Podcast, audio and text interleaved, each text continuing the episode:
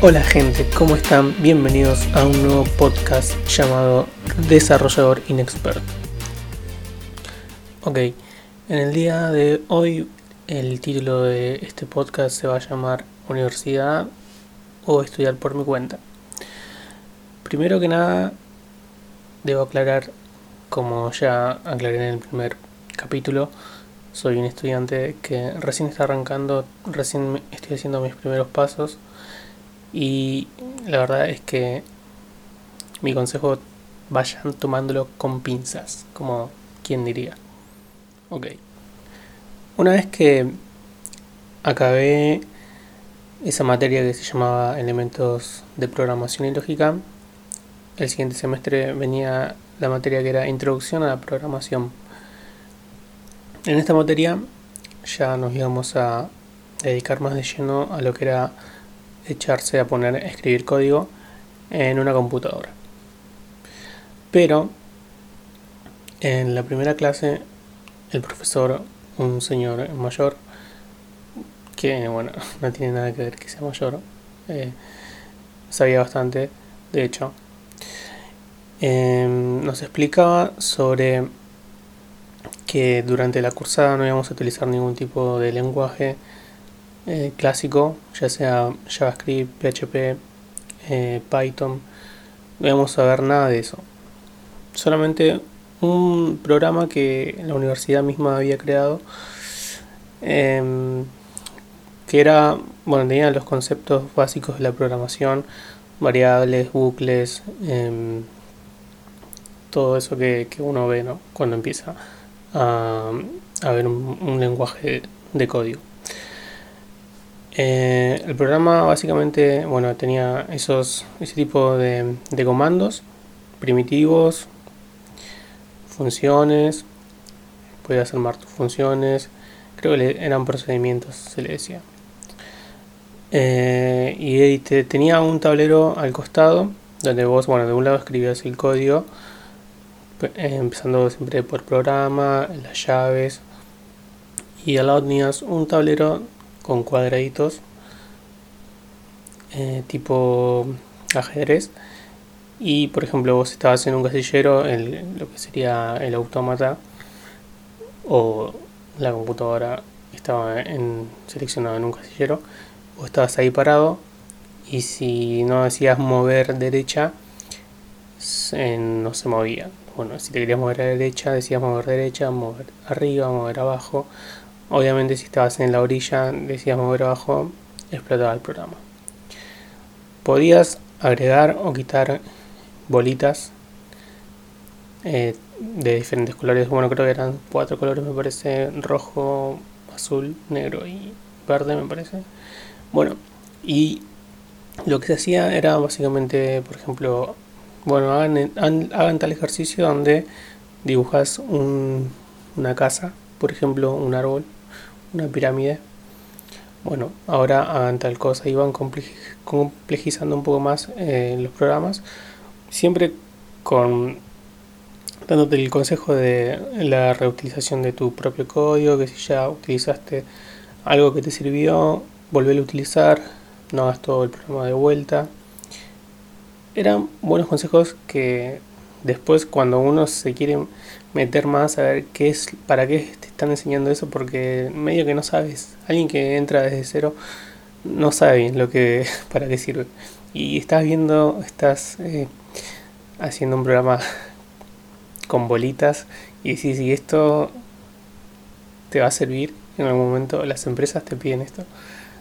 Sabes que no, pero igual eh, es como que medio que te frustra un poco sabes que va a venir lo más importante, va a venir mucho después. Pero bueno, hay que pasar esa parte. Eh, lo que ellos decían era que para esto servía para que nos olvidemos directamente de cada lenguaje porque hay un montón de lenguajes y eso es cierto. Y que lo importante es la lógica. Todos los lenguajes usan un mismo concepto y es cuestión de aprenderse la sintaxis de cada uno y llevarlos a cabo en el diferente programa. Con esto no digo que en todas las universidades hagan lo mismo, la verdad no tengo idea bien cómo es. Creo que en otras universidades si enseñan un lenguaje, eligen uno, por ejemplo JavaScript o PHP, y empiezan a enseñarle al estudiante ya directamente con ese tipo de lenguaje. Acá en este caso particular, eh, a mí me tocó que la universidad te enseñaba con un lenguaje propio y hacía mucho hincapié en los conceptos, en las buenas prácticas, en siempre poner un comentario. Por ejemplo, te decían, hace una pirámide, dibuja una pirámide, pero antes que nada pone el propósito de lo que va a ser el programa. O sea, era, era muy, eran muy estrictos en eso realmente, que pongas comentario, el propósito, para qué sirve el programa y capaz que si el programa servía, pero, o sea, funcionaba, hacías bien los códigos, pero estaba mal redactado lo que es el propósito, eh, ya directamente no, no te lo aprobaban, decían que estaba mal. Em, yo creía que, o sea, está bien, tendrá su lógica eso. Pero cuando me puse a investigar más por mi cuenta, que aconsejo que hagan eso más que nada, eh, comentario, el comentario, bueno, es más que nada para uno y, bueno, obviamente para otro programador, porque es posible que otro programador cuando trabajes en equipo en una empresa, por ejemplo, si eh, haya personas que tienen que leer tu código y es más, eh, va a ser más legible si, si tiene algún que otro comentario y tenés buenas prácticas. Pero en este, en este curso nos hacían poner un comentario bastante largo, con propósito, con el objetivo, un montón de cosas que de hecho había más comentario que código. Bueno, hasta ahí fue donde llegué en lo que es la universidad con introducción a la programación. Después hubo un parate. Eh, yo investigando, bueno, estudiando. En ese tiempo estudié mucho, bastante. Eh, me enfocaba en estudiar esto, ¿no? no era que buscaba por mi cuenta a ver el PHP, a ver Python, a ver qué onda.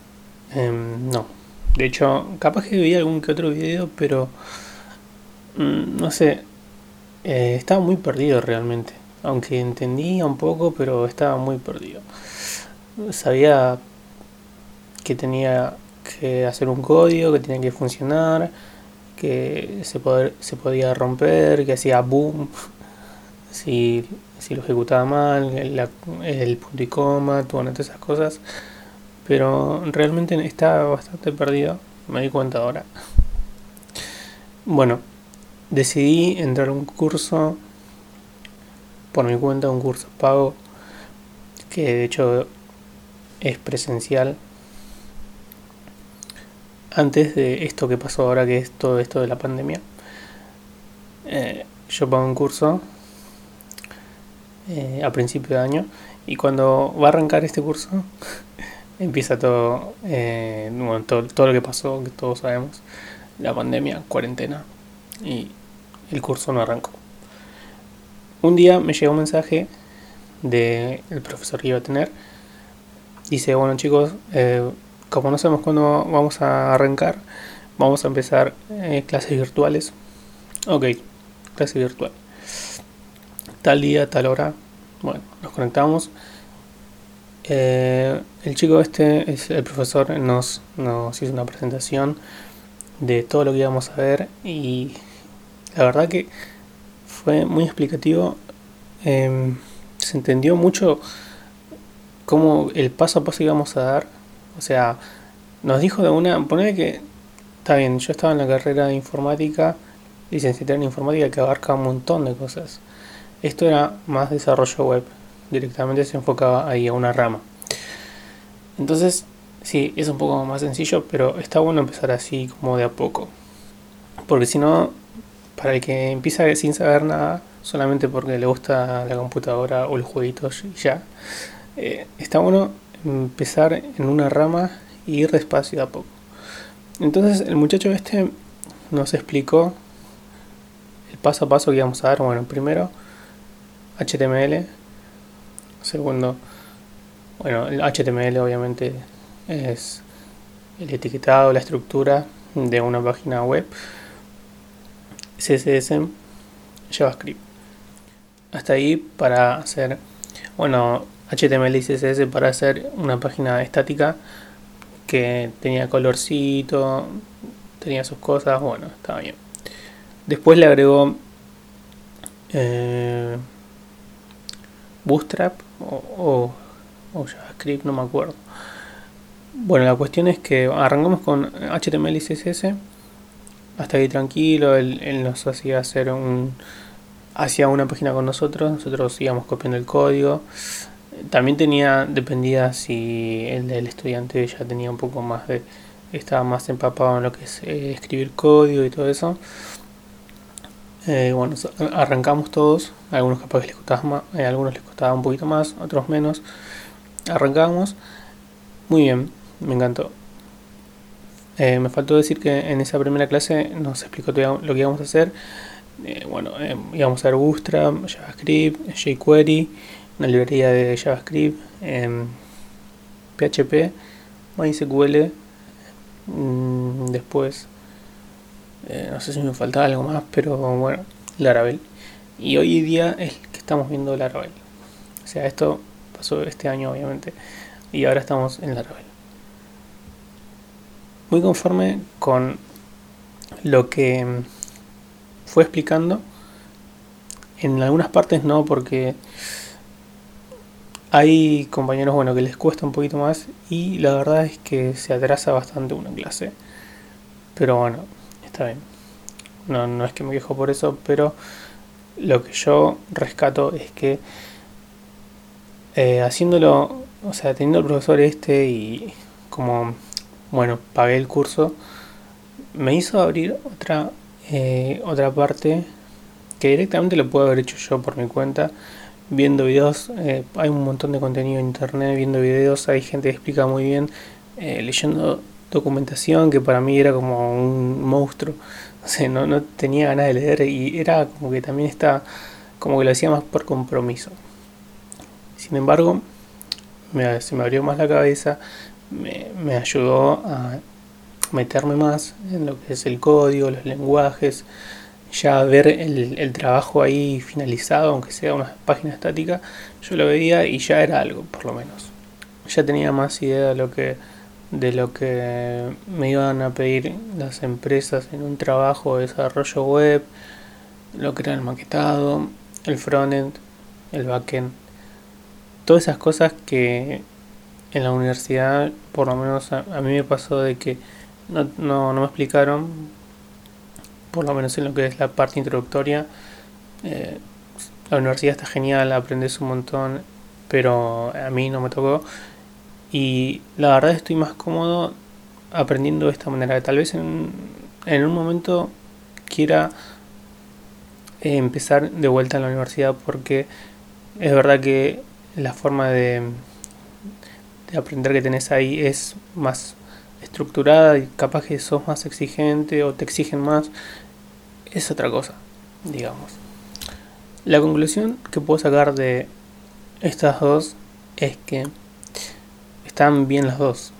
O sea, es donde vos te sientas más cómodo, donde sientas que estás aprendiendo realmente, eh, anda para ese lado. A mí la verdad que ahora me está sirviendo más esto que estoy haciendo, que es el curso este de desarrollador web. Y sinceramente me dio muchas más ganas. De hecho, antes me costaba un montón ponerme a estudiar. Ahora estoy prácticamente, o sea, lo hacía, pero me costaba mucho meterme así, decir, bueno, tengo que leer, tengo que entrar al programa este del jueguito del, de las pelotitas. Eso me costaba un montón, una banda. Ahora es como que lo hago con más gusto, eh, me meto, de hecho veo muchos videos también, eh, por mi cuenta me fijo si algo que me interese a mí, eh, no sé, algún lenguaje no, no estamos viendo en el curso. Que de hecho eso es algo que no le veo también que nos estamos enfocando mucho en aprender lo que es PHP, lenguaje con PHP. Por ejemplo, ahora estamos viendo el framework Laravel. Y la verdad que ahora, por lo que escuché, dicen que el mercado está más para, más para el lado de los, las librerías, los frameworks de JavaScript. Entonces es como que, bueno, si tengo que aprender JavaScript, alguna, algún framework de JavaScript, lo, lo tendría que hacer por mi cuenta. Eh, aparentemente solamente vamos a ver Laravel y ahí terminamos haciendo un portafolio y ya está. Bueno, lo tendré que hacer. Pero lo importante es que tengo esas ganas y siento que estoy avanzando también un montonazo. Estoy avanzando un montonazo. Y bueno, mi consejo es ese, que te quedes donde te sientas más cómodo. Una cosa más que quería aportar es también que hay un montón de canales de YouTube, hay páginas que te dan cursos gratis, bueno, también pagos obviamente. Y ahí realmente hay muy buen contenido. Eh, es cuestión de, que, de que te metas y que, que te pongas a leer, a, a probar. Hay muchos, eh, muchas páginas con editores online de PHP, JavaScript, eh, Python, de todo, donde vos puedes ir probando los códigos sin necesidad que te descargues un editor. No, la verdad que está buenísimo. Estamos en una era donde la información la tenemos ahí nomás al alcance de la mano. Y si no, o sea, es, es todo muy fácil sinceramente. Es muy fácil. Eh, ahí les quería recomendar algunos capas, eh, no sé si ya deben conocer tal vez canales de YouTube donde enseñan eh, programación.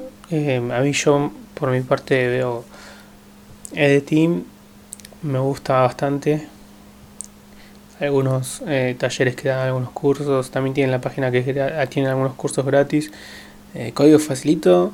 Vi algunos videos y también está bueno. Em, ¿Qué más? Eh, bueno, después eh, programadores que hacen blogs, no sé. Hay uno que se llama. Ay, me olvidé. Es uno. Creo que mexicano, no me acuerdo. Ahora no me acuerdo el nombre. De anteojitos, pero bueno. a ver, vamos a entrar para, para ver dónde era. ¿Cómo se llamaba ese señor? ok. Juan Villalbazo. Me gusta. Estoy viéndolo mucho él. Eh, bueno. Franco Dileo. Es un canal que conocí hace poco.